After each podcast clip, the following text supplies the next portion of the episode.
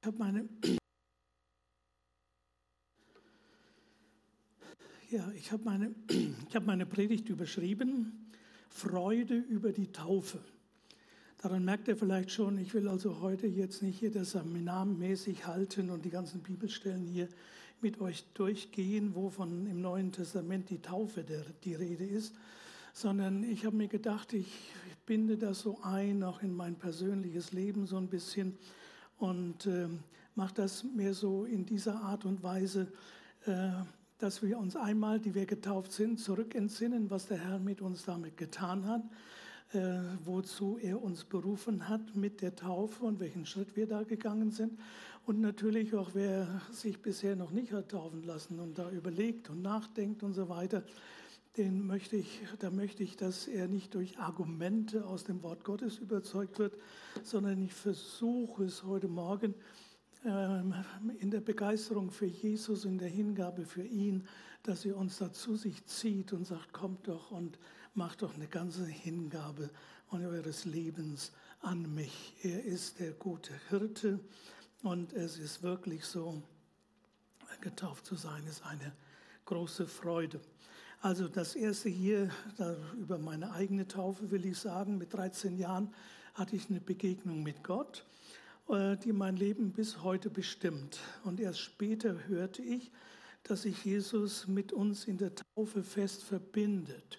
Wir waren damals beide, meine Mutter und ich, und äh, waren damals Benedisten und wir kannten nur eben die Säuglingsbesprengung und nicht, die, nicht was eigentlich Taufe ist. Und das hörte ich dann später. Und äh, erst äh, darauf später hörte ich, dass man sich taufen lassen kann. Und ich war damals 16 Jahre alt und habe mich taufen lassen und das war ein sehr, sehr schöner Tag. Ich habe es nie bereut, dass ich mein ganzes Leben bewusst durch die Taufe Jesus hingegeben habe. Durch die Taufe habe ich mich Jesus verpflichtet. Und äh, das Schöne daran ist, äh, ich gehöre zu ihm und er gehört zu mir. Und er hat sich auch für mich verpflichtet äh, mit mir zu gehen, mein guter Hirte zu sein. Und das hört sich alles so banal an, aber das ist real und das ist so. Es ist ein Geschenk äh, an uns. Durch die Taufe gehöre ich ihm. Er ist mein Herr und er, er hat Acht auf mich, solange, bis ich einmal bei ihm im Himmel bin. Solange hat er Acht auf mich. Geschwister, das ist so etwas Gewaltiges. Das hat er versprochen und in vielen Bereichen meines Lebens habe ich das bisher so erfahren, dass er mich nicht im Stich gelassen hat. Manchmal muss man ein bisschen warten und manchmal geht es auch durch Schwierigkeiten. Ich sage nachher ganz zum Schluss noch ein bisschen was dazu. Aber Gott ist ein wunderbarer Herr, unser Jesus.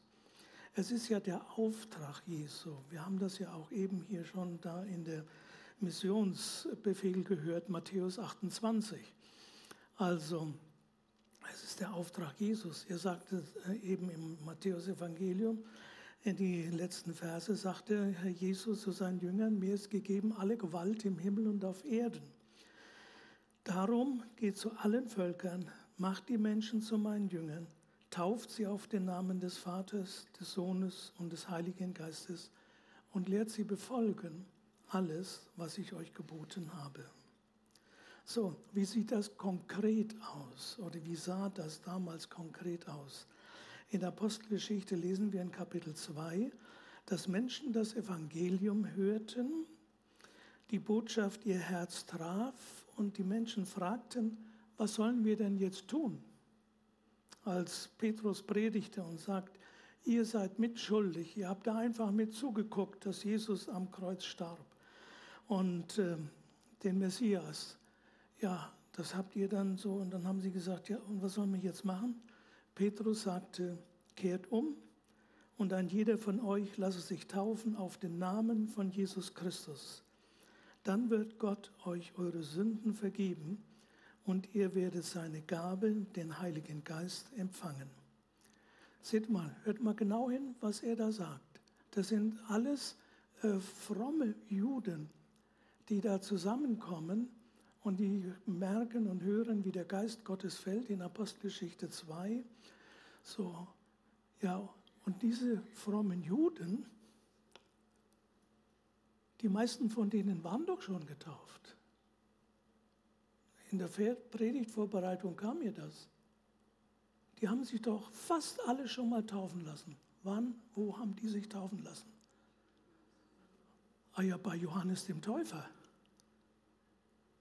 Die, die waren alle, sehr wahrscheinlich die meisten von ihnen, sind an den Jordan und haben Johannes dem Täufer zugehört. Selbst Jesus war dort und hat sich von Johannes dem Täufer taufen lassen. Und äh, Johannes der Täufer erkannte sofort, das ist ja der Sohn Gottes, der mir gegenübersteht. Und der will sich taufen lassen? Sagt er zu ihm, ich, ich hätte es eher nötig, dass du mich taufst, als ich dich. Und Jesus sagt, lass es jetzt so geschehen. Und Jesus hat sich selbst dort taufen lassen. Und die Menschen damals in der Apostelgeschichte, sie waren alle getauft. Und da hat keiner gesagt, oh, oh, oh, oh, oh, oh, jetzt geht es aber hier rund. Wir reden hier nicht von Wiedertaufe. Also einmal getauft ist genug. Gibt es den Begriff Wiedertaufe im Neuen Testament? Nein. Da kannst du durchgucken, Stichwort, kannst auch selbst durchlesen, weißt, von vorn bis hinten. Der Begriff kommt nicht vor, Wiedertaufe. Manche haben sich sogar wohl, ich habe das so ein bisschen jetzt, nachdem ich so ein bisschen so recherchiert habe, manche haben sich sogar mehrmals taufen lassen damals. Wenn einer äh, wegkam und aus einer, ja, wegzog, ein Christ, und dann wurde er meinetwegen von Ephesus, kam er nach Philippi so, und dann lebte er dort in Philippi und dann gehörte er dort zur Gemeinde. Und damit er zur Gemeinde gehörte, wurde er dort nochmal getauft, obwohl er sich hat in Ephesus schon taufen lassen. Also solche Dinge wurden da auch oft praktiziert. Die Menschen wollten zu Gott gehören und auch an einem fremden Ort und auch in der neuen Gemeinde, da wollten sie Gemeinschaft haben mit denen, die getauft waren, die zu Christus gehörten. Deswegen, es ist alles nicht so, wie wir uns das so, so vorstellen und eingeredet bekommen. Ja, danken wir Gott für die Menschen, die uns von Jesus gesagt haben und die damit auch unser Herz erreicht haben. Christ wird man in vier Schritten. Der erste ist die Umkehr von falschen Wegen und Entscheidungen. Die Bibel nennt das Buße. Tut Buße. Kehrt um, heißt das. Ja, macht nicht mehr so weiter wie bisher. Lebt nicht nach eurem Stil wie bisher, sondern kehrt um. Und dazu gehört auch, bekennt eure Sünden. Wer hat das von euch schon mal gemacht? Also ich war damals äh, in einer Bewegung, als ich 16 Jahre alt war, äh, da gehörte das dazu. Da wurde ich in die Seelsorge genommen. So, Roland, morgen um 10 Uhr bist du dran. Ja, dann wusste ich nicht, was mir da so begegnet. Ja, und da sollte ich da meine Sünden bekennen. Ja, ich war ja schon gläubig. Und da, da, kam mir so manches in den Sinn, ich weiß noch, wie dann einer von denen, das waren zwei, drei, die da waren, die, die sagten dann zu mir, Roland, und du warst schon gläubig und hast sowas gemacht? Boah. Ich habe mich geschämt. Aber ich habe meine Sünden bekannt. Das war so heilsam. Das ist so etwas Gutes. Sünden bekennen und sein Leben in Ordnung bringen da wo man was geklaut hat, wieder zurückbringen. Da wo man Unrecht getan hat, versuchen, das wieder in Ordnung zu bringen. Das ist das ein Fundament hin zu unserem Glauben und unserer Gemeinschaft mit Christus. Äh, der Sascha war freundlicherweise so nett und hat da so einen kleinen Ausschnitt vorbereitet, der dauert nur anderthalb Minuten, von Michael Kelly. Den kennt ihr doch alle, diese Kelly-Familie da. Und der eine, der, der war ja da auch sechs Jahre im Kloster, hatten wirklich auch eine Begegnung mit Gott gehabt, nicht im Kloster, schon, schon vorher, hat Gott gesucht. Ich habe ein bisschen da so reingehört in das Interview und so weiter. Höchst interessant, äh, wie er über Gott spricht und über Erfahrungen mit Gott und so weiter, wie er dann ins Kloster ging und die ganze Welt und den weltlichen Kram hinter sich lassen wollte. Und dann nach sechs Jahren im Kloster, da haben ihm wohl die Klosterbrüder gesagt, äh, Michael, du bist eigentlich ja nicht der Richtige. Stellt euch das mal vor. Der ist im Kloster und die sagen, du, du wärst eigentlich nicht hierher. Und hat er das alles sich so überlegt und ist aus dem Kloster wieder ausgetreten und ist wieder äh, ja, normaler Bürger geworden, sagen wir mal so. Also, wir gucken uns die, die, eine ganz kleine Passage aus einem Interview an. Was mich auch total bewegt hat, ist äh, der Song Mother's Day. Da gibt es auch ähm, Mother's Day. ein Video und ich überlege gerade, ob du uns wohl erst die Geschichte erzählst und wir dann irgendwann vielleicht anfangen, liebe Regie, das Video auch noch unten drunter zu betten. Gerne. Erzähl mal die Geschichte. Genau. Also meine Mutter ist mit 36 an Brustkrebs gestorben und ich war damals fünf. Und ein halbes Jahr später war Muttertag. Und ich wollte zum Muttertag Blumen zum Grab bringen. Und wir waren sehr bescheiden, sehr arm damals. Und deswegen ähm, konnte ich keine Blumen kaufen und bin auf dem Weg quasi zum Friedhof durch die Felder einfach gegangen habe Blumen gepflückt. Und dann kam ich am Friedhof an und stellte fest, dass die Nachbargräber viel schönere Blumen hatten. Und so habe ich alle Blumen geklaut und auf das Grab meiner Mutter gelegt.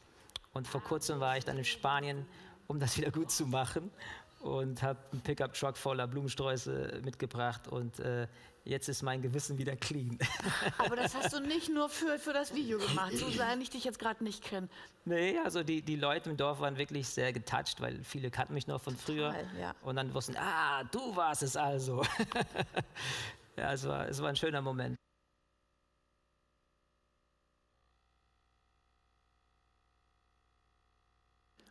Selbst sehr berührt, dachte ich. Der ist ja nicht jetzt äußerlich fromm oder was, das ist ein Mann aus, der steht auf der Bühne und schreibt Lieder und so weiter und bekannter Mann und gläubiger Mensch. Und dann erzählt er das, was er mit fünf Jahren gemacht hat, was sein Gewissen belastet hat. Und dann fährt er später hin und kauft die ganzen Blumen für die ganzen Gräber dort und verteilt die und macht das wieder gut, was er falsch gemacht hat. Geschwister, das ist Umkehr. Das ist Buße. Wiedergutmachung. Und er sagt ja, mein Gewissen jetzt clean. Also mein Gewissen ist jetzt rein. Jetzt lacht er drüber und so weiter. Und hat ihm gemerkt, die Leute haben ihm das gar nicht so, ja, jetzt so übel genommen. Und da seht ihr, mit welchen Blumensträuß er dahin kam die da wieder auf die Gräber gelegt hat, die er da alle geklaut hat als Fünfjähriger.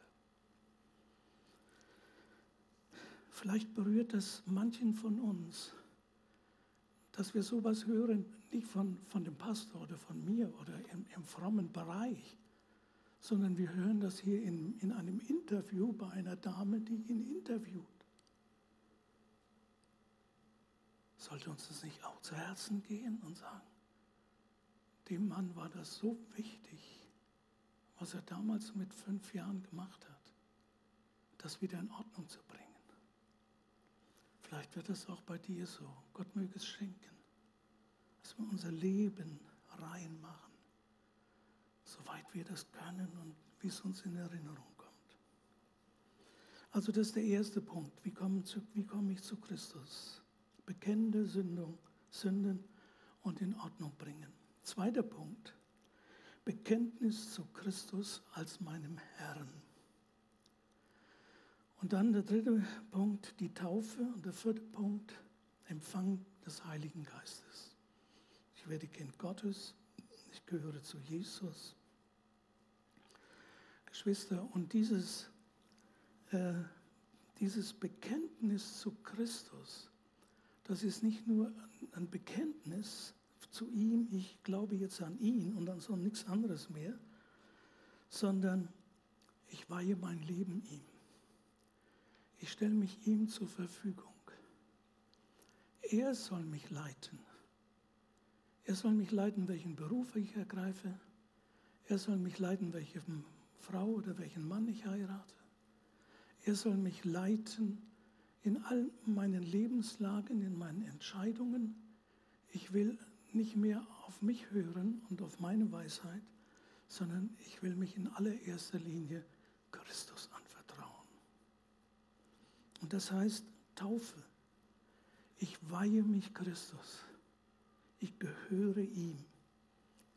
Er ist mein Herr. Ich werde ein Kind Gottes.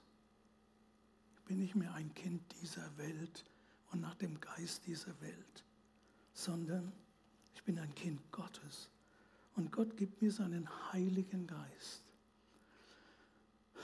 Ist vielleicht manchem nicht so bewusst, aber Gott tut das. Dadurch sind wir Kinder Gottes. Dadurch verstehen wir Wort Gottes. Dadurch wird es uns lebendig. Dadurch redet es zu uns. Wissen, wisst ihr, viele wollen nur etwas Gutes von Gott. Sie wollen Hilfe, sie wollen Zuspruch. Aber ihr Leben Christus total ausliefern, das wollen sie nicht. Geschwister, es ist wirklich wahr, als ich mich bekehrt habe, ich weiß noch, wie ich abends nach Hause kam und mich da vor mein Sofa, was da mein Bett war damals im Wohnzimmer, mich hingekniet habe und gebetet habe. Herr Jesus, mein Leben gehört dir. Leite du mich, führe du mich. Das, das kam aus mir heraus, das weiß ich heute noch. Da war ich damals 13 Jahre alt. Gott kann das machen. Das unser Leben uns Jesus anzuvertrauen, ist das Beste, was uns passieren kann. Wenn du ihm so vertraust, dass du dein Leben durch die Taufe ihm gibst, dann bist du nicht mehr verloren. Und verloren heißt, ich bin nicht auf mich gestellt. Ich bin nicht, nicht mein Verstand soll mich leiten ja, und, und werde vielleicht dahin geschubst dort und soll das und werde mich von dem begeistern lassen und von dem und von dem und was die anderen jungen Leute machen und so weiter. Ich war damals selbst 13, 16 Jahre alt, als ich mich bekehrt habe und abtaufen lassen. Ich bin nicht mehr verloren, ich gehöre zu ihm. Und damit gehört dir eigentlich alles, denn nichts und niemand ist besser, gütiger, und mächtiger als Jesus Christus. Und du darfst einmal bei ihm in der Ewigkeit sein. Geschwister, das ist so etwas Gewaltiges. Freunde, wenn ihr euch noch nicht habt taufen lassen, dann vollzieht diesen Schritt, denkt drüber nach, betet. Sag ernst, Gott, willst du mich auch haben? Und überleg, will ich mein Leben ganz Jesus ausliefern? Nicht ich bestimme mehr, sondern er. Im Markus-Evangelium steht ganz zum Schluss, wer glaubt und sich taufen lässt, der wird gerettet. Ja, woraus wird er gerettet? Aus jeder Not, aus jedem Problem, aus jeder misslichen Lage, aus allem, in dem du eventuell drin steckst und was auch immer. Jesus hat versprochen, dich zu retten. Halleluja. Ja, sag mal, wir müssen doch unsere Herzen weit aufmachen und sagen, ja, Herr Jesus, so möchte ich auch zu dir gehören. Und du sollst mein sein und ich will dein sein. Und Herr Jesus, sei du mit mir. Mit dritten, dritter Punkt, mit der Taufe bekommst du eine neue Identität. Wir lesen mal Galater 3, 27 bis 28, da steht, denn ihr alle, die ihr auf Christus getauft worden seid, habt ein neues Gewand angezogen, Christus selbst.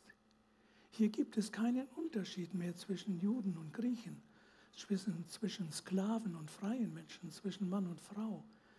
Denn durch eure Verbindung mit Jesus Christus seid ihr alle zusammen ein neuer Mensch geworden. Ja, sag mal, möchtest du nicht das auch manchmal? Ich sage manchmal zu mir, selbst heute noch, ich bin erlöst, aber ich bin ja auch noch Sünder. Das, das, das ist allen so, das geht uns allen so, oder? Ist jemand unter uns, der, der nicht mehr sündigt, der keine Hilfe braucht? Das ist ja das Zwiespältige, was auch Luther schon gesagt hat. Wir sind erlöst und wir sind aber. Und manchmal habe ich schon zu mir selbst gesagt, wie konnte ich nur so dumm sein, sowas zu machen? Sag mal, hatte ich da meinen Verstand verloren? Ist dir das auch schon so gegangen? Ja. ja. Und dann bist du in so einer Situation, bist selbst reingeraten, weil du. Aber was hat Jesus gesagt? Ich will euch retten. Auch in die Dummheit, in die ich reingeraten bin und andere Menschen reingeraten. Er will mich retten. Wer glaubt und sich taufen lässt, der wird gerettet werden. Halleluja. Eine tolle Zusage. Ja, wir haben eine, eine neue Identität. Wie Christus selbst ist in uns. Was unsere Identität bisher ausgemacht hat, ob wir Mann oder Frau sind oder wir Beruf haben, Besitz, Geld oder Ansehen oder Bildung oder welchen Schulabschluss wir haben, das ist alles nur zweitrangig. In erster Linie ist ein Getaufter ein Mensch, in dem Christus lebt. Er ist mit ihm verbunden. Seine erste Liebe gilt Jesus. Natürlich wird er auch heiraten. Aber ich habe meine Marion nicht geheiratet, damit sie mich glücklich macht. Versteht ihr das? Und Marion hat auch nicht mich geheiratet, damit ich sie glücklich mache. Ihr erstes Glücklichsein und Geborgensein und Erfülltsein mit Leben kommt durch, durch Christus. Setz deine Hoffnung nicht auf Menschen. Der wird mich glücklich machen. Wie viele Leute haben das schon gedacht? Setz deine Hoffnung auf Christus. Er macht dich glücklich. In erster Linie ist ein Getaufter ein Mensch, der mit Christus lebt. Seine erste Liebe gilt Jesus. Er wird auch heiraten, wird verheiratet sein.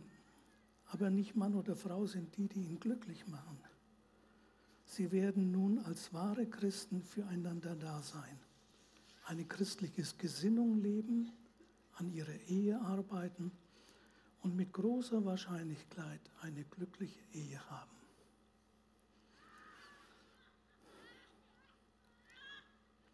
während meines, jetzt, jetzt ähm, also ja, komme ich vielleicht gleich noch drauf. Unsere Identität mit Christus betrifft alle Bereiche des Lebens. Ob es Geld ist, Freizeit, Urlaub, sexuelle Bereiche oder die Karriere. Alles haben wir Jesus anvertraut. Er darf und soll leiten und führen und das letzte Wort haben. Ich möchte dich so einladen dazu, das zu tun. Dein Leben ganz Jesus auszuliefern, mit völliger Hingabe und dich taufen zu lassen. Und das ist ein Tag der Freude. Ein Tag, ich bin mit, mit dem Herrn des Himmels, bin ich in Verbindung. Stellt euch das mal vor. Er wird uns Leben in Freude geben, in Fülle, Überfluss. Das kann materiell sein, aber das ist nicht das Wichtigste. Zufriedenheit, Vertrauen, Ruhen in Gott und ein gefestigtes Leben und Herz ist mehr wert als alles andere. Jesus hat versprochen, ich bin bei euch alle Tage bis an das Ende der Welt. Jetzt will ich so ein paar Situationen aus meinem Leben euch sagen. Ich habe die ja schon hin und wieder immer mal erwähnt. Es ist, äh, gibt auch schwierige Situationen. Gott ist auch in Krankheit und in Not bei uns. Jesus hat gesagt, ich will immer bei dir sein. Auch wenn du im Krankenhaus liegst und der Tod an deine Tür klopft. Jesus sagt, ich will immer bei dir sein. Und das ist das Beste, was es gibt. Das hat er versprochen. Ja, in, schon in der zehnten Klasse hat Gott mich erkennen lassen, dass ich Abitur mache und dann Lehrer werde. Ja, und dann waren merkwürdige Dinge, aber ich hatte mein Leben Gott ausgeliefert. Und als ich in der zehnten Klasse war, da kam so eine Situation und so weiter und dann äh, wurde mir klar, ja, ich mache Abitur und dann werde ich Lehrer. Ich habe das so gespürt, dass ich mit Kindern gut umgehen kann und so. Und auch eben damals bei den Methodisten habe ich da schon so ein bisschen in der Kinderarbeit dann mitgemacht und so. Ja, und dann, dann wurde ich Lehrer. Und der hat mich da sehr gesegnet. Also ich bin gerne in die Schule gegangen, mit Begeisterung. Fragt Marion. Wenn die Ferien um waren, hat sie immer gesagt, ach, du bist doch froh, dass du wieder in die Schule gehen kannst.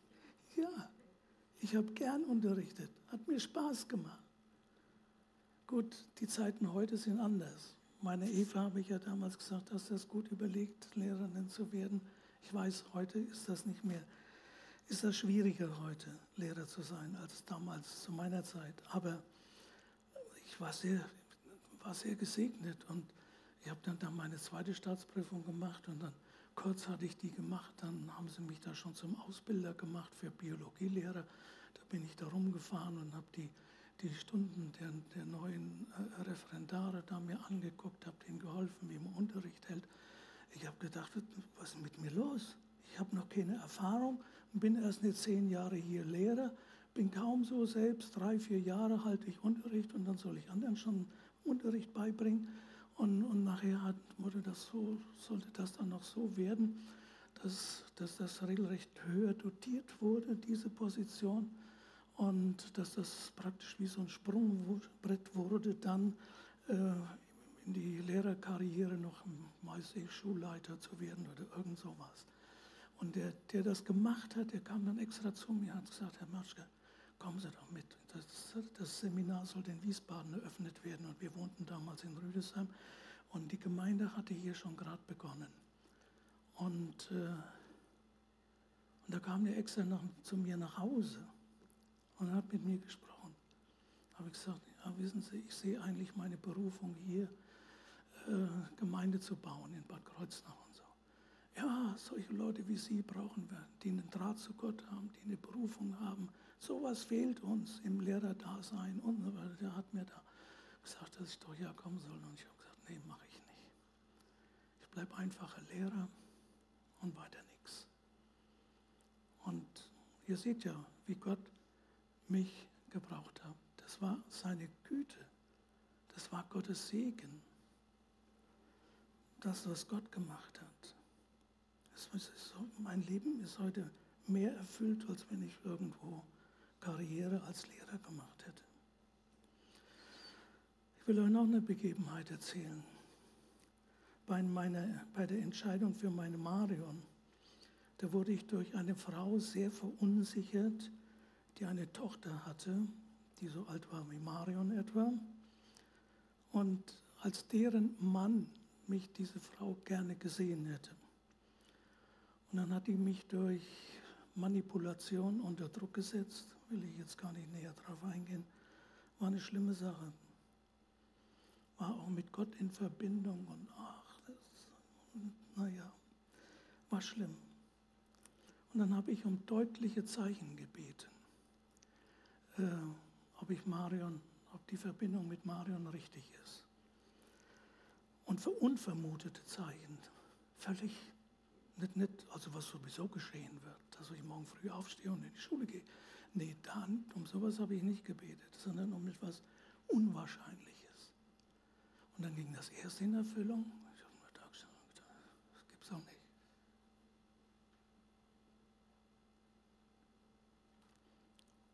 Und dann sagte mir ein ganz anderer, sagte, sag mal, was ist denn eigentlich mit dir und Marion?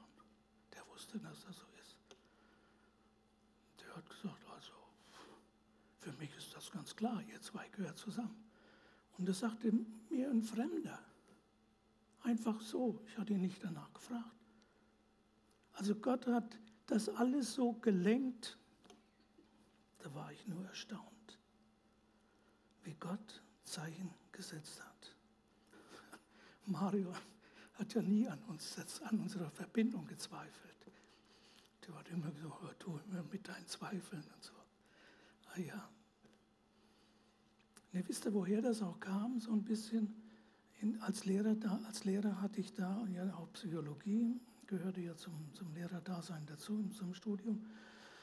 Und da hatte ich ein Buch, in einem Buch gelesen, äh, dass die Ehen von Eltern, die unglücklich sind, unglückliche Ehen bringen auch wieder unglückliche Ehen hervor. Und zu der damaligen Zeit, mein Vater war noch nicht gläubig und meine Eltern hatten keine glückliche Ehe. Das konnte jeder sehen. Und da habe ich gedacht, ja, die Wahrscheinlichkeit liegt vielleicht zu 80 Prozent, dass das bei mir auch so ist. Also ihr, ihr merkt, Natürlich war ich ein bisschen ein nachdenkender Mensch. Ich war nicht irgendwie, ah, oh, die Marion ist wunderbar, komm, ich falle in deine Arme und morgen heiraten wir. Sie, sie hat immer gesagt, ja sag mal, wie lange wie lang willst du noch warten? aber, aber sie hat es mit mir ausgehalten bis heute. Ja, ich will euch nur mal so sagen, wie Gott führt. Und wir sind heute glücklich verheiratet. Und natürlich gab es dann auch, gab es vorher und damals gab es Schwierigkeiten und, und weiß ich. Aber Gott war da, ich war getauft, ich gehörte zu Christus, er war der Herr meines Lebens und ich habe es ihm anvertraut und er hat alles wunderbar gelenkt. Natürlich gab es auch schwierige Dinge. 2015, das wisst ihr ja, da hatte ich die Diagnose Blasenkrebs. Da bin ich ein Jahr lang alle vier Wochen nach Worms die, in die Klinik gefahren und da wurde ich untersucht und meine Blase untersucht und immer diese Prozedur da mit Blasenspiegelung und so weiter. Und war nicht schön die Zeit. Und äh, nachher kam dann auch die schwere Operation. Aber ich wurde geheilt. Die Blase wurde mir zwar rausgenommen, in Wiesbaden dann äh, hat ein Professor das gemacht. Und der hat mir die Blase rausgenommen und dann, also ich kann es ja kaum erzählen, wenn ich das jemandem erzähle, der glaubt mir das ja fast nicht. Dass ich dann nachher sagte, als ich entlassen wurde, sagte ich, ja wie, und, und jetzt, was ist denn eigentlich mit meinem Krebs? Ach so, sagte, hat Ihnen das niemand gesagt, also eine andere Ärztin. Ja wie, hat Ihnen das niemand gesagt? Nee, ich weiß nicht, was ist denn los? Und dann sagt sie, wir haben keinen Krebs gefunden. Weder in der Blase noch in den Lymphgefäßen, die sie drumherum da alle untersucht haben und zum Teil weggenommen haben und so weiter. Und ich habe gesagt, ja wie? Ich bin doch ein Jahr lang alle vier Wochen immer, wurde doch Blasenspiegelung gemacht. Da haben sie doch die, die, die gesehen, die, sonst wäre ich doch nicht operiert worden. Wisst ihr, wie die Reaktion war? nee. Ich habe es dann meinem Hausarzt gesagt, hier Dr. Christ in Langenlohnsheim. Genau dasselbe. Sage ich, ja, ja, wie? Sie haben doch meine ganzen Unterlagen, Sie haben es doch gesehen, dass ich Krebs hatte und alles. Reaktion bei ihm.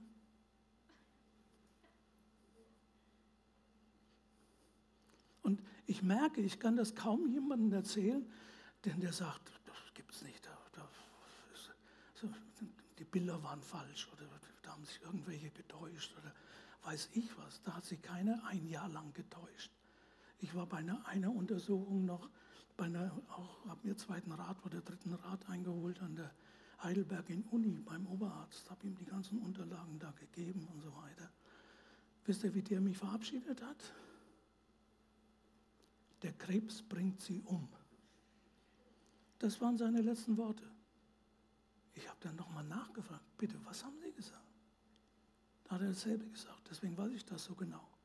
Der Krebs bringt sie um. Ich weiß nicht, warum der das gesagt hat. Also es war eindeutig, ich hatte Krebs. Und das war schlimm. Marin war dabei. Der hat mir dann die Hand geschüttelt, also auf Wiedersehen oder ja, sehen uns ja vielleicht nicht wieder. Der Krebs bringt mich um.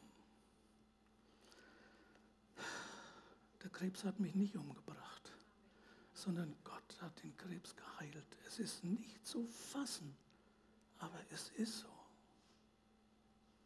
Deswegen, ich habe auch im Krankenhaus drei Wochen lang schwierige Zeit durchgemacht.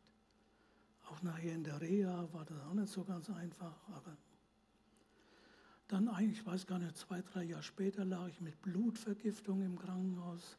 Das habe ich noch so auf die. Oh, Marion sagt hier, wird Zeit, ja. Da lag ich mit Blutvergiftung im Krankenhaus hier in der Diakonie und ständig äh, neue Antibiotika bekommen und das griff und griff nicht. Und hinterher habe ich erst gehört, Blutvergiftung ist bei Krankheit wohl die häufigste Todesursache. Und oft wird Blutvergiftung als Todesursache gar nicht erkannt. Da merkte ich erst hinterher, wie nah ich dem Tode war. Und ich das griff ja nachher dann eins und ich bin dann wieder zurück, habe mich verlegen lassen von der Diakonie zurück nach Wiesbaden, da wo ich die Operation hatte und so und wurde dann geheilt. Ja, Dank sei Gott. Und dann vor, wisst ihr ja selbst, vor einem halben Jahr wurde ich hier am Aneurysma operiert und ja, das haben wir erst hinterher gehört, hinterher jemand, der kurz vorher auch mit dem Aneurysma eingeliefert wurde und operiert wurde, auch wohl so etwa in meinem Alter, der ist bei der Operation gestorben.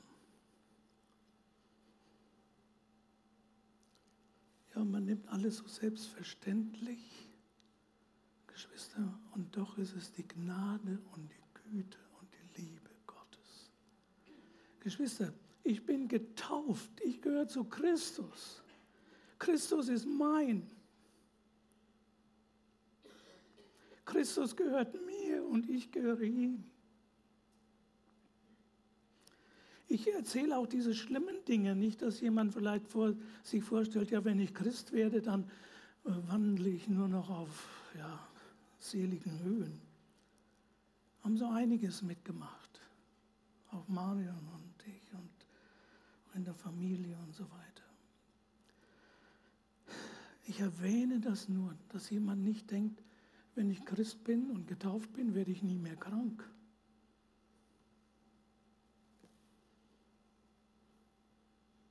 Ich weiß nicht, manche denken so. Ich habe euch gesagt, wie schlimm krank ich war. Oft schon nahe dem Tode. Aber ich gehöre zu Christus. Und er war immer bei mir. Und er hat geholfen. Und er tut Wunder. Und er tut Wunder auch in Schwachheit. Und er ist da. Und er ist ein wunderbarer Hirt. Das ist das Wichtigste. Jesus sagt, ich bin bei euch alle Tage bis an der Weltende. Halleluja. Sag mal, was willst du mehr? Deswegen, wenn du nicht dich hast taufen lassen, dann lass dich taufen auf den Namen Jesu Christi, dann ist der Name Jesu auf dich gelegt. Ich bin sein und du bist mein. Weihe dich und dein Leben ihm. Er ist so gnädig. Gott ist barmherzig. Und wenn du zurückschaust, dann ist einfach nur, dass du sagst, ich will nicht vergessen, was er Gutes an mir getan hat. Es gibt nichts Besseres in deinem Leben, als mit Christus durch die Taufe verbunden zu sein. Lasst uns aufstehen, lasst uns noch beten.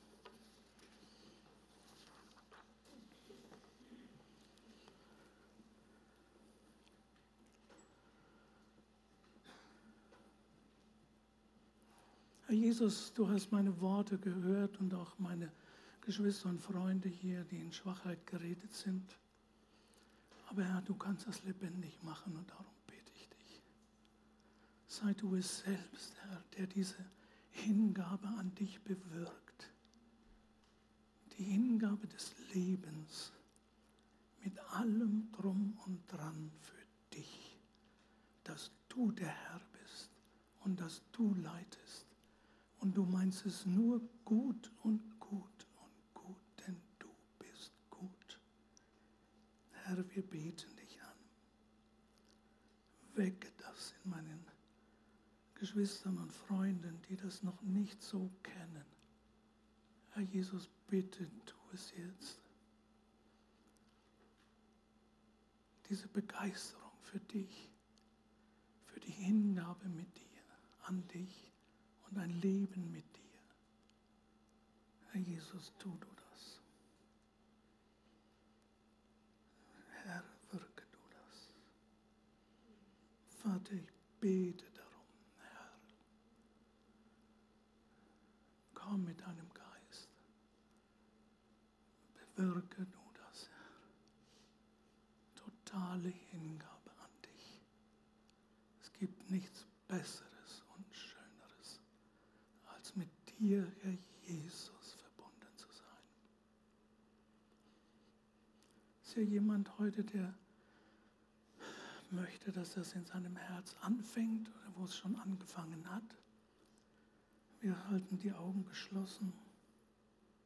Nur ich habe so offen, wer, das, wer sich so Jesus weihen möchte, heb doch deine Hand.